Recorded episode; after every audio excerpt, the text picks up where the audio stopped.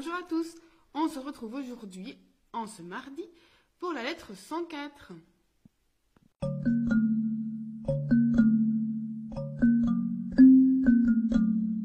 Dans cette lettre 104, Sénèque nous raconte qu'il est parti, il a quitté Rome, parce qu'il avait la fièvre, et il ne se sentait pas bien. Et malgré le fait que sa jeune épouse, Pauline, euh, veuille le garder auprès d'elle, il part pour sa, ville, euh, sa villa de Nomentanum, dans le sud. Car il dit, en empruntant une phrase de son frère Galion, Ce n'est pas de moi que vient le mal, c'est du pays. Il dit à Pauline que c'est pour leur bien à deux, car Sénèque prend soin de lui pour elle, car il ne peut obtenir d'elle qu'elle l'aime avec plus de courage, parce qu'elle n'a pas encore assez de sagesse, et donc il va s'aimer lui-même avec plus de soin. Celui, dit-il, qu'il n'est pas retenu par l'amour de son épouse ou d'un ami, c'est un égoïste. Le dévouement pour autrui, c'est le signe d'une âme généreuse. L'homme honnête doit rester ici tant que c'est nécessaire, donc ici sur la terre tant que c'est nécessaire, et non pas tant qu'il lui plaît.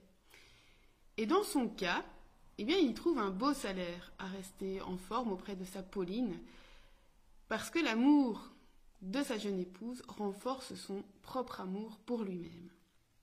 Alors, arrivé dans sa villa, il s'en est tout de suite senti mieux, euh, loin de la pollution, euh, la pollution de Rome, comme, alors il, il, utilise une image qui est assez amusante, comme le cheval qu'on rend à sa prairie. Vous, avez peut-être déjà vu des chevaux qui rentrent dans leur prairie et qui, font des cabrioles, qui sautent. Euh, voilà, j'imaginais bien Sénèque sautiller et danser comme ça, parmi ces vignes.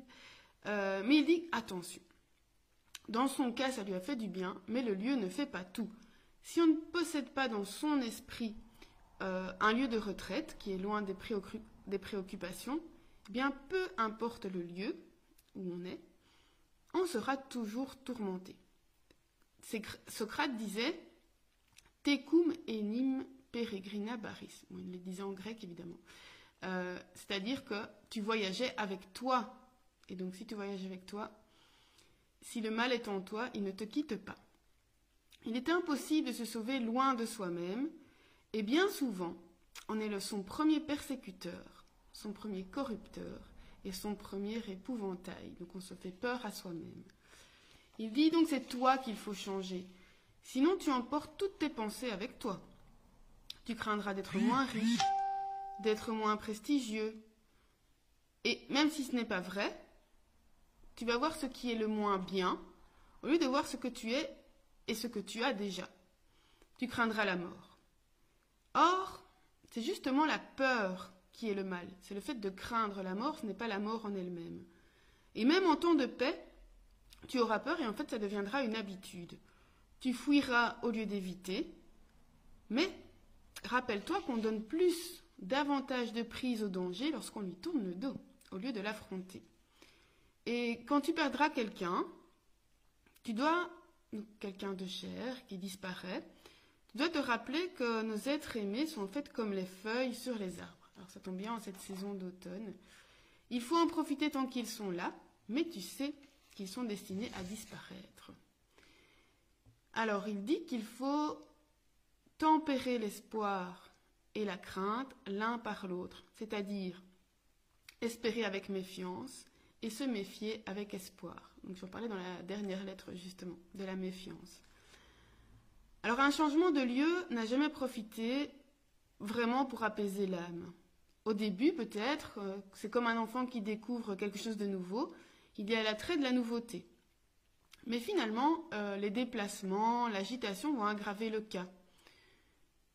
Ça, il l'avait déjà dit, hein, que le fait de, de trop voyager quand on, justement notre âme n'est pas fixe et stable, ça aggrave le mal. Tout ce que tu pourras découvrir lors de tes voyages, alors il fait un peu une, énumération, le Nil, toutes les, merveilles qu'on peut voir, eh bien cela, ça ne va pas nous rendre ni meilleurs, ni plus sages. C'est par l'étude des sages que l'âme se libère et qu'elle devient indépendante. Tu dois apprendre ce qui est nécessaire, et superflu, donc arriver à faire la différence entre les deux, ce qui est juste, ce qui est honnête, et c'est comme ça que tu arrêteras d'errer sans but. Si tu te casses une jambe, tu ne vas pas commencer à te promener en voiture, évidemment, ça ne va pas arranger le mal et en plus, ça va l'aggraver.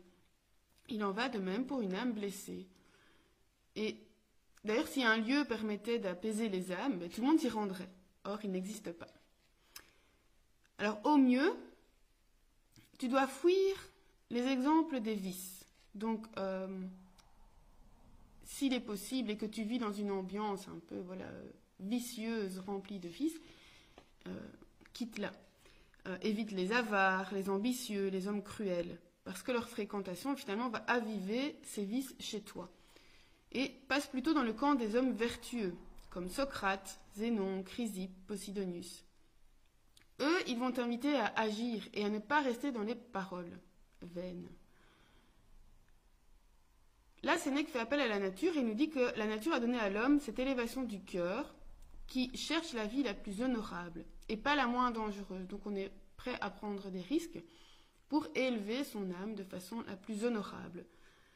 L'homme ne doit pas s'abaisser dans la souffrance et la mort. Il doit être au-dessus de ça. Nous en avons peur par avance, en fait par, parce que ce, par rapport à ce que nous en pensons, et pas par rapport à ce qu'ils sont en réalité, puisque nous ne le savons pas. Euh, et les détracteurs de, de Sénèque disent que c'est trop difficile d'agir et de penser comme ça. Mais est-ce qu'ils ont essayé Sénèque dit? Est-ce que vous avez essayé de penser comme ça?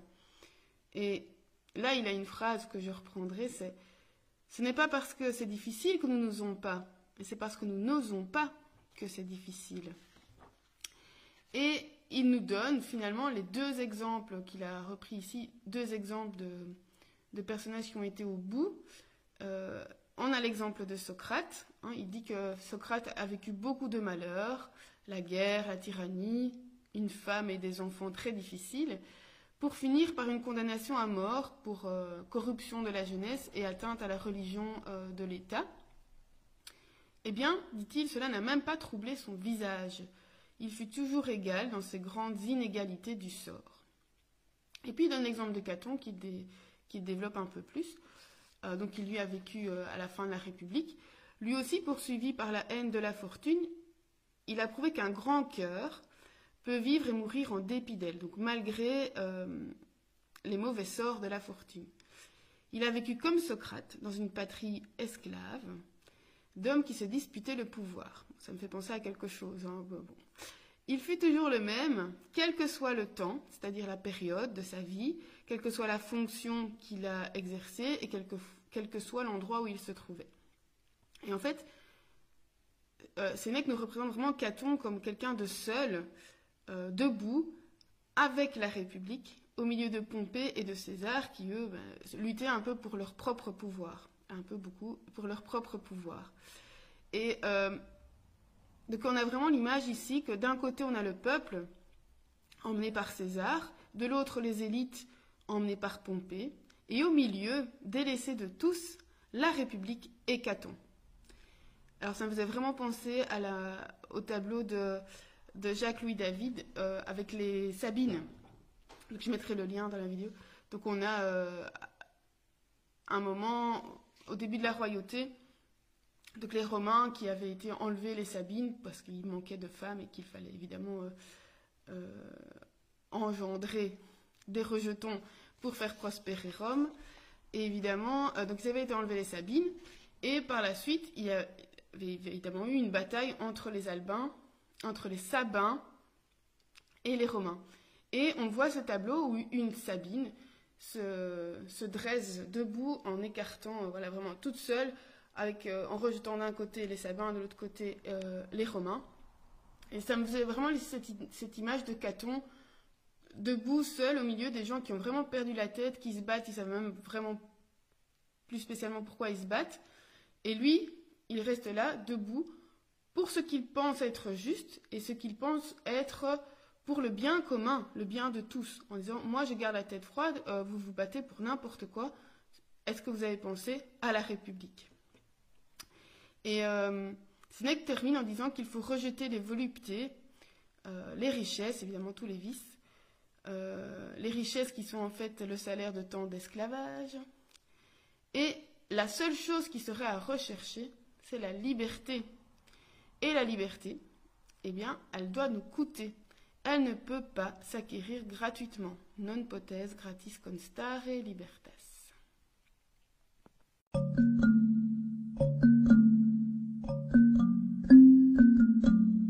Ce que j'ai retenu de cette lettre 104, donc la première chose, c'est qu'évidemment, il ne sert à rien de voyager si le problème est à l'intérieur de nous. Euh, bah, évidemment, on va l'emmener avec soi. Hein. Le fait de changer de lieu, de changer de métier, euh, changer de famille, parfois. Euh, est-ce que voilà, est-ce que c'est ça la solution? Parfois, ça peut être la solution, et il faudrait d'abord se poser la question est-ce que le problème n'est pas personnel et intérieur? Alors évidemment, si ce n'est pas ça le problème, un changement de lieu peut être salutaire pour la santé. Euh, évidemment, Sénèque, dans son cas, parle de la pollution de Rome. Euh, dans mon cas, je suis assez contente de vivre à la campagne quand, je vois que j'évite euh, les embouteillages le matin, la pollution.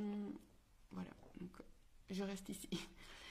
la deuxième chose, c'est qu'il faut pouvoir continuer ou savoir continuer à vivre pour ceux qui n'ont pas encore la sagesse de reconnaître que nous, nous sommes humains, donc fragiles, donc mortels. Donc c'est le cas de Sénèque, qui dit, ben moi je continue à prendre soin de moi, pas pour moi, mais pour l'amour que, Pauline me porte. Et il dit que ne pas le faire, c'est égoïste par rapport à ces personnes-là. Et euh, on, ressent ici un peu un adoucissement chez Sénèque qui est apporté par sa chère Pauline.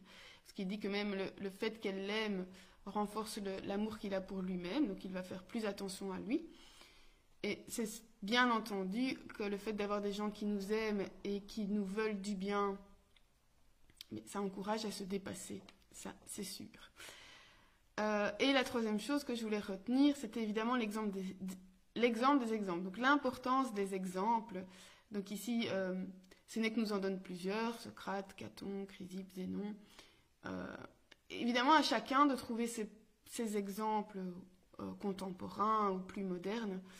Euh, en tout cas, ce que j'avais retenu chez Socrate et Caton, ce qu'ils avaient comme point commun, c'est qu'ils avaient tous les deux supporté ben, les, coups de la fortune avec une égalité d'âme et qu'ils avaient lutté jusqu'au bout pour ce qu'ils croyaient être juste et dans l'intérêt du bien commun. C'est vraiment quelque chose qui, pour moi, est primordial. Alors il faut évidemment s'enrichir de tels exemples, les avoir en tête, comme toutes les petites phrases qui vont euh, nous forcer à nous dépasser, à résister, à supporter. Euh, voilà, nourrissons-nous d'exemples positifs pour finalement ne pas focaliser sur tout ce qui est triste, euh, navrant autour de nous. Et il faut oser prendre des risques dire ce qui est dire et faire ce qui est juste pour nous. Parce que c'est vraiment bon la phrase que j'ai retenue, vous vous doutez peut-être, c'est bien celle-là. Hein. Non quia difficilia sunt non audemus, cette quia non audemus difficilia sunt. Donc c'est pas parce que c'est difficile que nous n'osons pas, c'est parce que nous n'osons pas que c'est difficile. Euh, et souvent, on n'ose pas parce qu'on se fait une idée, euh, voilà, une idée sur quelque chose qu'on voudrait mettre en place. Moi, je pense, pense à mon à mon exemple ici, pour le moment, j'essaie de travailler mon métier d'enseignante de façon différente. Et jusqu'à maintenant, je n'osais pas réellement le mettre en place. Donc j'avais toutes les idées, mais je n'osais pas le mettre en place. Et ici, petit à petit, ben, j'ose des choses. parfois, ça ne marche pas. Et souvent, ça fonctionne. Et je suis assez euh, contente de, ce que ça donne. Mais voilà, au début, je n'osais pas parce que je me dis, euh, ça va jamais marcher. Et là, hop, je, me nourris d'exemples, des gens qui osent, et euh, je me suis dit, allez, Delphine, lance-toi. Et donc, euh, c'est vraiment ça qui nous bloque souvent, c'est l'image qu'on se fait de quelque chose. Donc, bousculons-nous, avançons, et, euh, la plupart du temps, ça se passe bien. je vous retrouve la semaine prochaine pour la lettre 105. D'ici là, portez-vous bien, ou à l'été.